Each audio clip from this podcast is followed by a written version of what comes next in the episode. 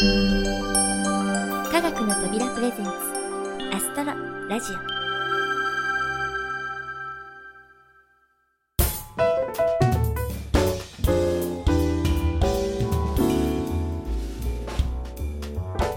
皆さん新年明けましておめでとうございます。土屋ゆ子です。新しい年2014年が始まりました。年の初めは何事も心機一転希望に胸を膨らませるというとても素敵な時期ですよね。おかげさまでアストロラジオも77回となりましたがこの2014年という新しい年にふさわしい形でどんどんどんどん進化できたらいいなと思っています。というわけで今年もよろしくお願いいたします。たご好評いただいておりますギリシャ神話大神ゼウスの憂鬱も残すところあと3回。こちらもラストスパートでお送りしていきますのでお聞き逃しのないようにお願いします。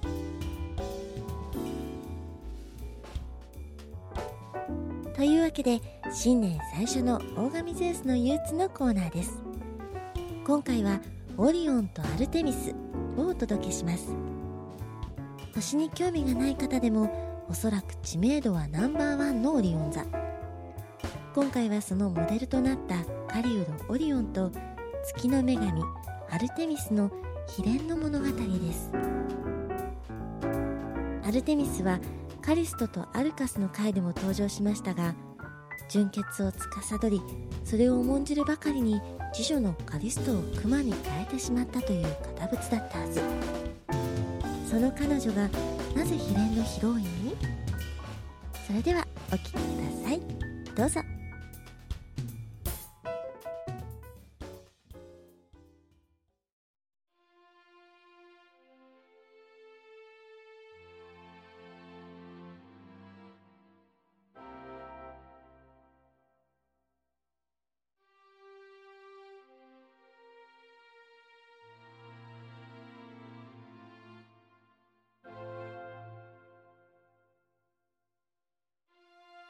昔々世界は12の神々が治めていました。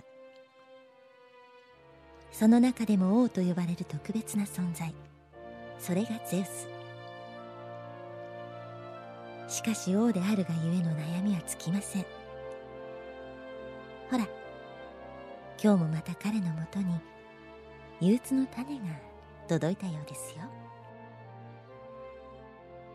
第10話。オリオンとアルテミス。ヘルメスよ。アルテミスはどこにおるか。はい。おそらくクレタ島かと。オリオンのところか。さようにございます。ああ純潔の女神が男とべったりとは困ったものだな。ですがゼウス様神々の間ではすでに結婚も間近だろうともっぱらの噂にございます。そういえば以前ゼウス様はアルテミス様が潔癖すぎるとお嘆きでいらっしゃいましたが。カリストを熊に変えた件か。あれは使えし者にまで潔癖を要求するのは行き過ぎだと申したのだ。アルテミス自身は皆に示しをつける存在でなければならん。程度というものがあろう。程度が。は御意にございます。それで実際のところアルテミスとオリオンは結婚しそうなのか。当のお二人は今のところうまくやっているとのことでございますがどうやらアルテミス様の双子の兄アポロン様が快く思っていらっしゃらないようで。アポロンか。あれはまた妹を溺愛しておるからな。粗暴なオリオンを嫌っておるのだろう。また問題を起こさねばよいが。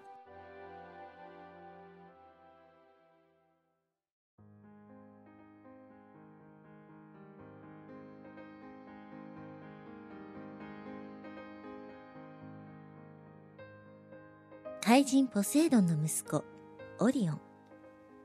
彼はギリシャ一の狩りの名手にして容姿端麗という誰もが羨む器量を持っていましたが唯一の欠点がその性格。乱暴者で気が多いといういわば典型的な女性の敵です。妻とした女性こそ最初のシーデだけですがそのシーデは絶世の美女にしてそれを鼻にかける発言をしヘラによって地獄に落とされてしまいます。昇進のオリオンは旅に出ますが途中で立ち寄ったキオス島の姫を見初めて求婚。強引に我が物にしようとしましたが姫の祖父にあたるお酒の神様ディオニュソスに泥酔させられその隙に失明させられてしまいました。信託により何とか視力を取り戻したオリオンですが全く懲りることがありません。次に恋仲になったのがあけぼのの女神エオスでした。どちらかというと夢中になっていたのはエオスだったためオリオンは慢心。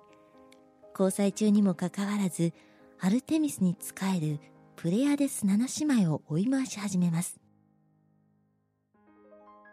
アルテミスに純潔を誓った7姉妹は当然オリオンを遠ざけようと逃げますがオリオンはこの7姉妹をなんと5年間も追い回したのだとか。結局プレアデス7姉妹に逃げられたオリオンですがエオスとの仲はそれなりにうまく続いていたようです。ところがここで運命の出会いが待っていました。エオスがオリオンに夢中になるあまりあけぼのの女神としての仕事をおろそかにするようになるとだんだん夜明けの時間が短くなっていったのです。これを不審に思ったのが銀の馬車に乗り月の運行を司るアルテミス。ある日アルテミスが密かにエオスの宮殿を訪れてみたところそこにいたオリオンと出会ってしまったのでした。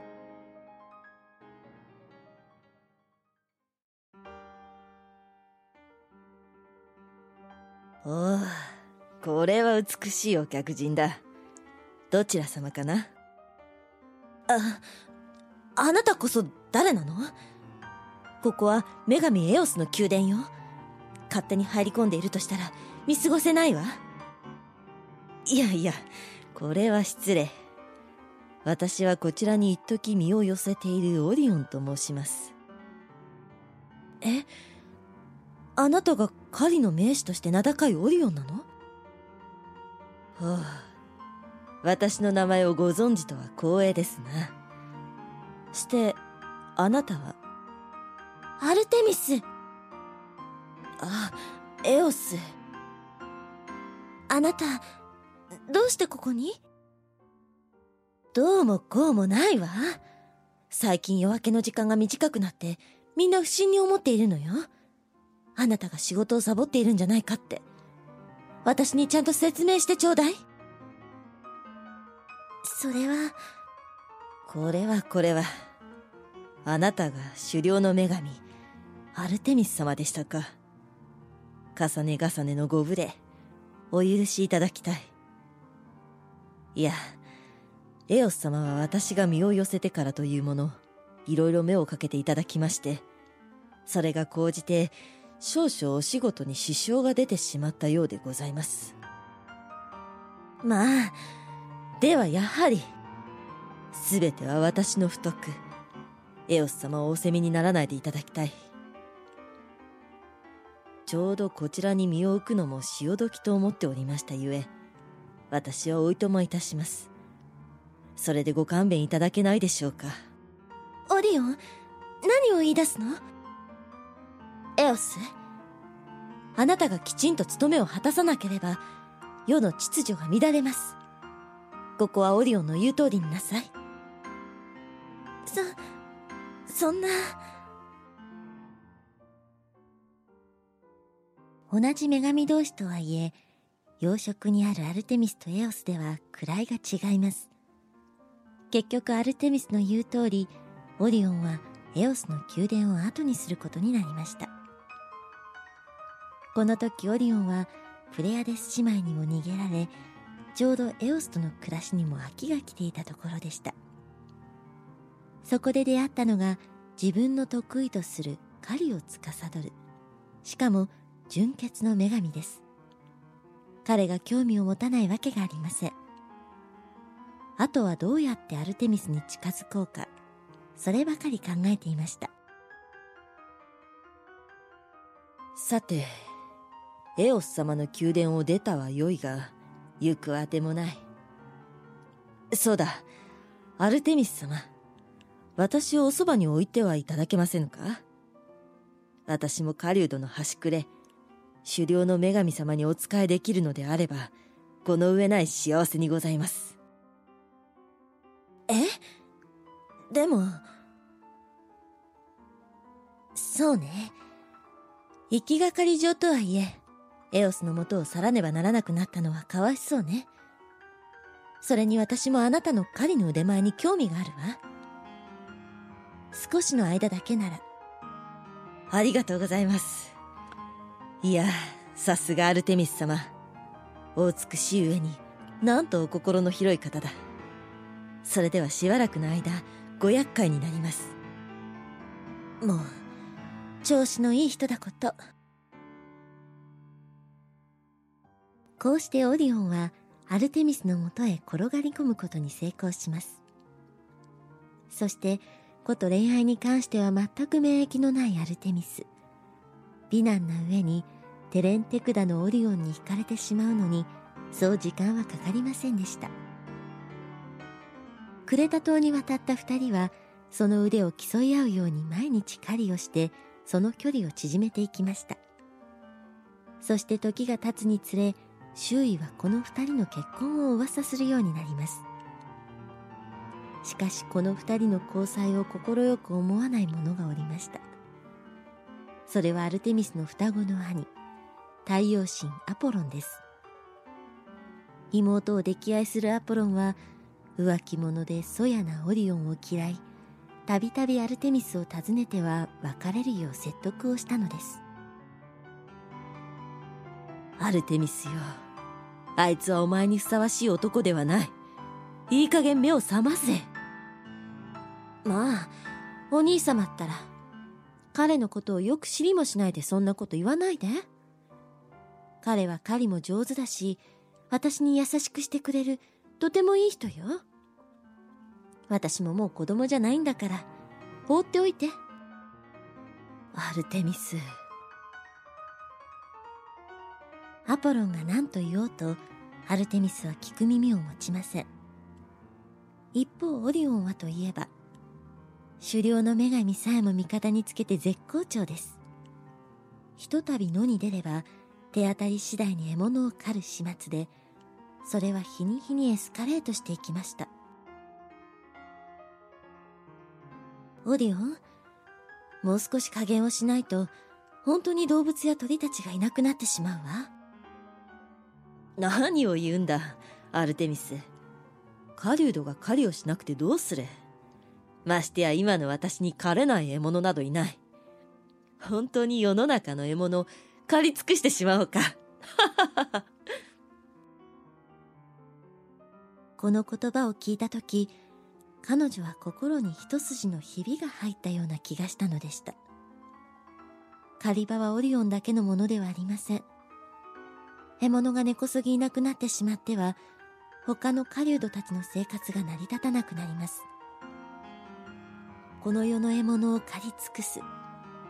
もしかしたらオリオンは冗談のつもりだったのかもしれませんがそれが冗談に聞こえないほど彼の言葉と行動は目に余るものになっていました。そしてこれが悲劇への引き金になってしまったのです。一人の女性としてオリオンを恋したう心と狩猟の女神としての使命感。この狭間で揺れ動くアルテミスの耳に届いたのは兄アポロンがオリオンを亡き者にしようとしているという噂でした。お兄様がオリオンを？そんな。アポロンの計画とは世の獲物を狩り尽くす。などとそんなことをオリオンが言った。とゼウスの妻ヘラに告げ口をし毒サソリを差し向けてもらうことでした。ヘラの毒サソリは硬い甲羅を持ちあらゆる攻撃を跳ねのけます。そしてその尻尾の毒針にひとたび触れればオリオンといえど絶命は免れません。彼をこのままやりたい放題にさせておいては世の秩序が乱れてしまう。でもオリオン？ああ愛しいオリオン？毒サソリなどに命を取られてしまうのだったらいっそ私の手で。アルテミスの悲壮な決意など全く知らないオリオンはその日も狩りにアルテミスを誘いました。しかし自分が一緒にいて危険な目に遭うのではアポロンは毒サソリを放たないでしょう。そこでアルテミスはこう言いました。今日は少し気分が優れないの。私は休んでいるわ。おうそうか。では私一人で出かけるとしよう。オリオン？あなたの狩りの腕前は確かにすごいわ。でももし毒サソリに出会ったら逃げた方が賢明よ。え？毒サソリだって？そんなもの私にかかれば。サソリの甲羅は硬くて離れたところから弓矢は効かないわ。体を締め上げようにも近寄ると尻尾の毒針の餌食になるのもし出会ってしまったら海に逃げてサソリは水が嫌いだから追っては来ないでしょ分かった？ああ心配してくれるのだなアルテミス。今の私にはいらぬ心配だが気をつけるよ。こうしてオリオンは一人狩りに出かけます。すると案の定アポロンはヘラの毒サソリをオリオンに向け放ったのでした。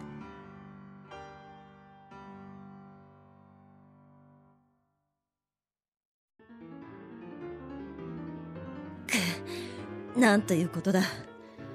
甲羅のせいで弓矢が通じない。それにあの毒針を持つ尻尾。確かに厄介だな。これでは私の合力も宝の持ち腐れだ。仕方ない。ここはアルテミスの言うようにひとまず海へ退散した方が良さそうだ。オリオンはアルテミスのアドバイスに従い岸から遠く離れた沖へと逃れました。この想定外の行動で困ったのがアポロ。ンまさかサソリの弱点をオリオンが知っているとは思わなかったからです。しかし意外なことにその海岸にアルテミスがふらっと姿を現したのです。驚いたアポロンはアルテミスに声をかけました。おいアルテミス？あらお兄様。またお説教かしら。まあそれもあるが今日はオリオンと一緒に狩りに出なかったのか？ええ。今日は気分が優れなくて。でも少し良くなったから弓矢の練習に来たの。ここは海が開けていて遠い距離の練習に最適なのよ。ここでアポロンは一計を案じます。アルテミスはオリオンが海にいることを知らないはず。ならばアルテミスの弓矢によってオリオンを葬ろうと。それがアルテミスのシナリオ通りとも知らずに。そうか。ところでアルテミスお前はあの男にうつつを抜かしていてその弓の腕鈍っているのではないか？何をバカなこと私は狩猟を司る女神なのよ。いくら調子が悪くても大抵の的は外さないわ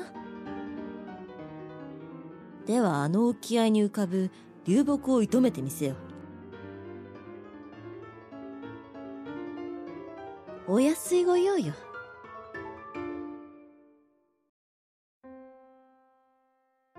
ゼウス様アルテミス様は何と。うん。自ら手にかけてしまったオリオンをせめて天上の星として召し上げてほしいということだ。そうでございますか。しかしこの件私もすっかりアポロン様の関係によるものかと思っておりましたがまさかアルテミス様が覚悟の上だったとは。さすがの私も驚いたよ。まあオリオンは気の毒だったがこれでアルテミスも男と女の心の綾というものを勉強しただろう。そうでございますね。しかしアルテミス様が過ぎたくらいの潔癖さをなくされますとゼウス様をたしなめる方が。何だと？あいえ申し訳ございません。失礼いたします。まったく。私には私の考えるところがあってだな。決して単に女にうつつを抜かしているわけではなくてだな。神々と人間たちの将来をおもんばかって冬のきら星の中でもひときわ目立つオリオン座その雄大な姿は冬の星座。いえ全88星座の代表的な存在と言えるでしょう。オリオン座にまつわる神話としては夏のサソリ座との追いかけっこが有名ですね。オリオン座とサソリ座が同じ空には現れないのはサソリの毒にやられたオリオンが天でもサソリから逃げ回っているからだというお話です。またアルテミスに殺されたというお話では単純にアポロンに騙されてというパターンとオリオンの傲慢さに怒って殺したというパターンがありますがどちらも秘伝の物語には違いありません。このオリオン座。天での位置関係に注目してみるとそばには月の通り道行動があります。ご存知の通りアルテミスは月の運行を司る女神。毎月毎月銀の馬車に乗ったアルテミスはオリオンと束の間の仰せを重ねるのだそうです。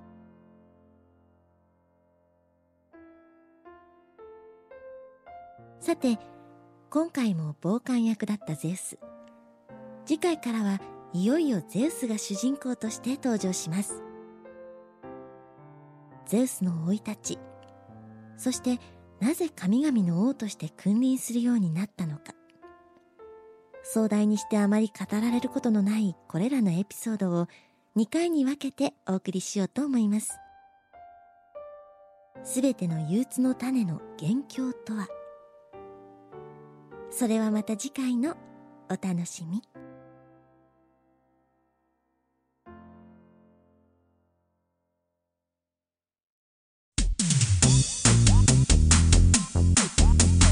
アストロラジオ。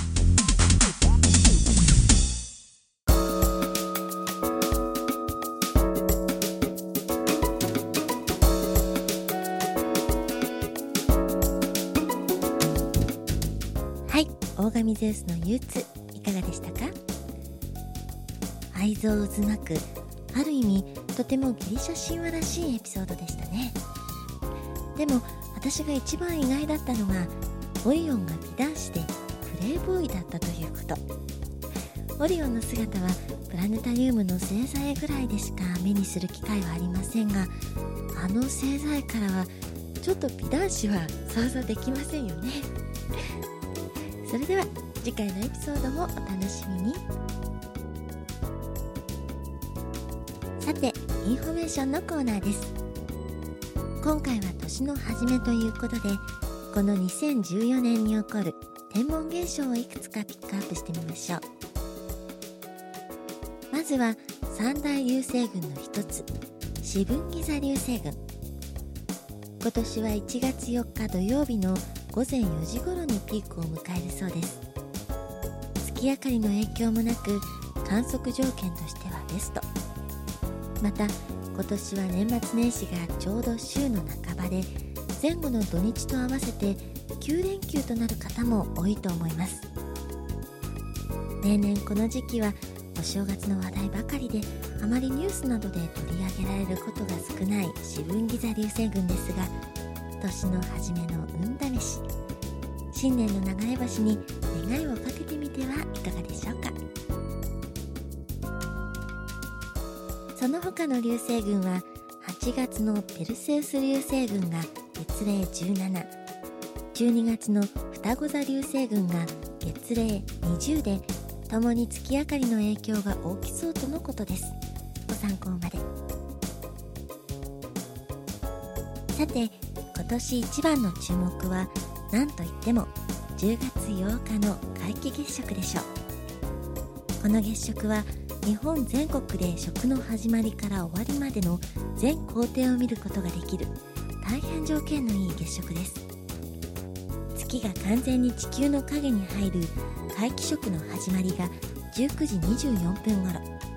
皆既食の終わりが20時24分頃ですのでこの日はお仕事を早めに切り上げてあの幻想的な赤銅色のお月様を眺めたいものですね。